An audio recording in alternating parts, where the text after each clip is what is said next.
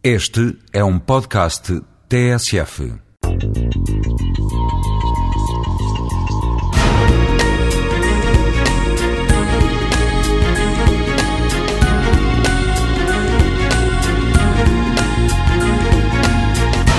Falar da facilidade de utilização do espaço e do conforto na utilização do espaço é falar de urbanismo, é falar também de ordenamento do território.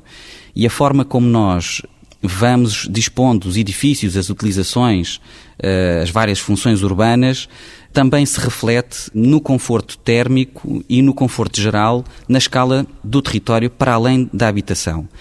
Se tivermos um, um ordenamento do espaço que não favorece, por exemplo, a renovação do ar, e, por exemplo, no caso de Lisboa, isso é importante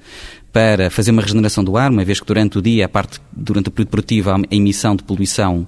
considerável, poluição atmosférica, nomeadamente, portanto, essa renovação é importante. Por outro lado,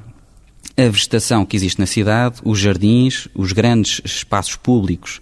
com vegetação, têm também um papel importante nesse conforto, nomeadamente na regulação térmica destas cidades, porque elas acabam por funcionar como uma espécie de ilhas de calor, pois em contínuo durante toda a nossa atividade e mesmo durante o período da noite existem sempre equipamentos a funcionar e que, portanto, acrescem sempre alguma coisa à temperatura do ambiente. A gestão de, das infraestruturas urbanas, portanto, os sistemas de água, os esgotos, os transportes, inclusive a forma como a, a energia é distribuída, nomeadamente a energia elétrica, mas não só, são também fundamentais para garantir, nesta escala do território, uma maior eficiência energética e, por assim dizer, também o conforto. Porque se nós tivermos sistemas de transporte que não são, digamos, tão poluentes, com tantas emissões, ou que são, do ponto de vista energético, mais eficientes, temos naturalmente ganhos aí. E, mais uma vez, a nossa opção, a sua opção na escolha do modo de transporte, na forma como consome a água ou como produz uh, efluentes, resíduos sólidos urbanos, etc., pode fazer a diferença.